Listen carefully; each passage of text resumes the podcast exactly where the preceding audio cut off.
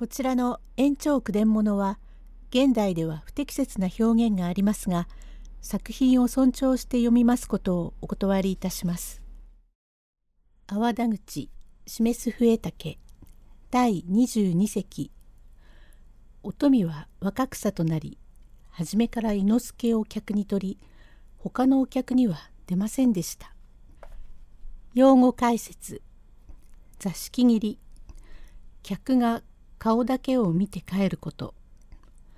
色瀬衣服の支給きゅうり切って親子や親族の縁を切ることの意味。二階住まい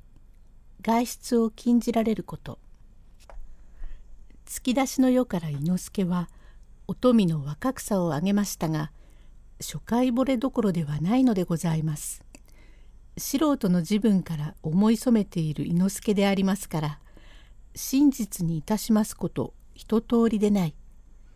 中野町の花魁の見識で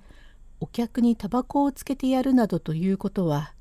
よっぽど馴染みにならなければできませんが始まりから伊之助の旅の選択までもしようという真実ゆえ伊之助も憎からず思い足を近く来ますのでこのことが中野町にパッといたしました。若草さんは他のお客に出ない花魁まるで紀ノ国屋の伊之助さんのおかみさんのようだ。ご親祖だという噂が立ちましたから別に買いに来る客もありません。たまにあっても座敷切りでお客へは出ないという書きつけを伊之助と取り合った中でございますことがパッといたしますと芸者太鼓に色瀬も出さなければならず相場織を出すというので里の金には詰まるが習い伊之助もだんだんうちの方も不守備になり金に手遣えてまいりましたすると9月になり節句前のことでお父さんの耳へ入ったから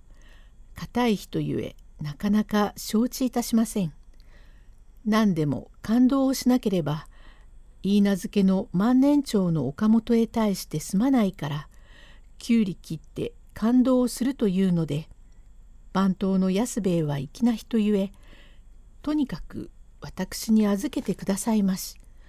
当分懲らしめのために二階住まいをなさればそれでよろしい。私が見張っていて外へ出さんことにいたしますということになりましたが伊之助は番頭に向かい「どうぞお願いだからもういっぺんやっておくれ。これっきり行かないから昼遊びだけ許しておくれ。黙って行かないでいては少し義理が悪いことがある。紀ノ国屋の伊之助といや中野町でも知られた顔だから店の引けるまでにはきっと帰ってくるが五章だから昼遊びだけやってくれろ」と頼むので番頭の安兵衛がいくらか金を工夫して「これだけあげますがその代わり店の引ける前に帰っていらっしゃらないともう私は決してお詫び事をいたしません。ご感動になっても知りませんよ。いいともきっと帰ってくるとこれから金を懐中して髪結いの長寿を誘い遊びに参りましたが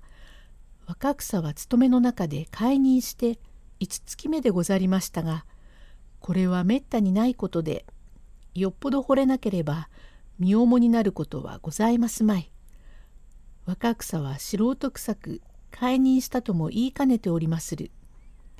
伊之助は別れの遊びでございますからどうもにぎやかにはいきません。何を見てもおかしくないから早く切り上げ伊之助と若草は屏風のうちへ入りましたが伊之助はぼんやりしております。孟子若旦那若旦那伊の藩？ええ。どうしてもこれっきりしか来られないの？そうさ。370両という大穴を開けたところ70両だけは安兵衛が償ってくれたがあとの300両だけの始末のできる間二階住まいをしていて流れの質や両替の方でどうか工夫をして穴を埋めるようにしてあげますと安兵衛が親切に言ってくれたから親父の方の守備は落ち着いたが今日は番頭に頼んで何でもかんでも引け前にはきっと帰るからと言ってようよう暇をもらってきたくらいだからもう3年ばかりはどうしても来ることはできないのだ。若草おまはんここでお金ができてお父さんの守備さえつけば今までの通り主が来られるようなことになりんすか？そうならわちきがお金を採覚しようじゃありまへんか。その金はどうしてできるんだい？他にできるあてもないけれども中野町の井桁伊勢屋から来るお侍の青ひげの生えた色の白い背の高いお客は来て来て気抜くがわちきは嫌でなりまへんからろくろく気休め一つ言いまへんがあの客を取り留めれば三つや四つの才覚はできますからそうしてお金をこしらえ三つだけ主にあげるから身の立つようにしてくんなまし。主の来られないものを無理に来てくれろと言うとかえって主の身に触りんしょうから月に三度ずつはきっと会いに来てくんなまし。茶屋まで来て顔だけ見せてくんなまし」と言われ何と思ったか伊之助は急に景色を変えました。第23席。伊之助は若草に新しい客を取ればいいと言い放ちます。用語解説。じょうろの千枚起床幾人にも誓いを書いた紙を渡すということ。伊之助。こっちだって。月に一遍か二遍忍んで会いに来たいが来られるか来られないか知れないからそのいげた伊勢屋から来る色の白いいい男の客をおとりな若草主の身の立つことだし月に三度ずつも会われることならそのお客を取り留めてみようじゃありまへんか。取り留めるとも取り留めないともご勝手におしな。私も紀ノ国屋の伊之助だ。お前に深く飼いなじんで持ち物のようになってるお前が他の客を取ってそれから金を引き出して私の身を立てるようなみっともないことはできないがそのお客が取りたいならお取りな。これまでも他のお客は取らないと言っておいたってないない取ってたかなんだかわかるものか。お取りな。どうせじょうろの千枚気象という例えの通りで屏風一重中で言ったことは皆保護同様だ。と荒々しく言う伊之助の顔を若草は恨めしそうに見て涙声になりあら、いのはん、わちきもただならぬ身の上になっていますから、月に一遍ずつでも主の顔を見るのを苦外のうちの楽しみにしているのざますから、年に一度でもようざますから、顔でも見せておくんなましな。顔を見せたくっても、三年ばかりはもう来られないのだ。今日も無理に来たくらいなのだから、そんなことを言われちゃ心持ちがよくないじゃねえか。末は夫婦と仮にも生死まで取り交わした仲なのにそういう了見ではしようがないから私はもうこれぎり合わねえとして帰るからお前はそのお客を取るがいい。いいお客だからお取りよ。私がバカだからこれまで騙されてたんだ。帰るから羽織を出しておくれ。ああいうことを言いなます。おまはんが帰るったって返しまへんよ。帰さねえって帰らなければならないのだよ。帰るんならわちきの未情を決めてっから帰んなまし。お前の未情どころかこっちの体が決まらねえのだ。二階住まいになるか感動をされるかわからねえのだからお前は勝手にその客をおとりな。中野町の花魁がどんなお客を取ろうが毎晩変わる枕だもの。お客を取ったってこっちで何とも言えねえわけだから仕方はないが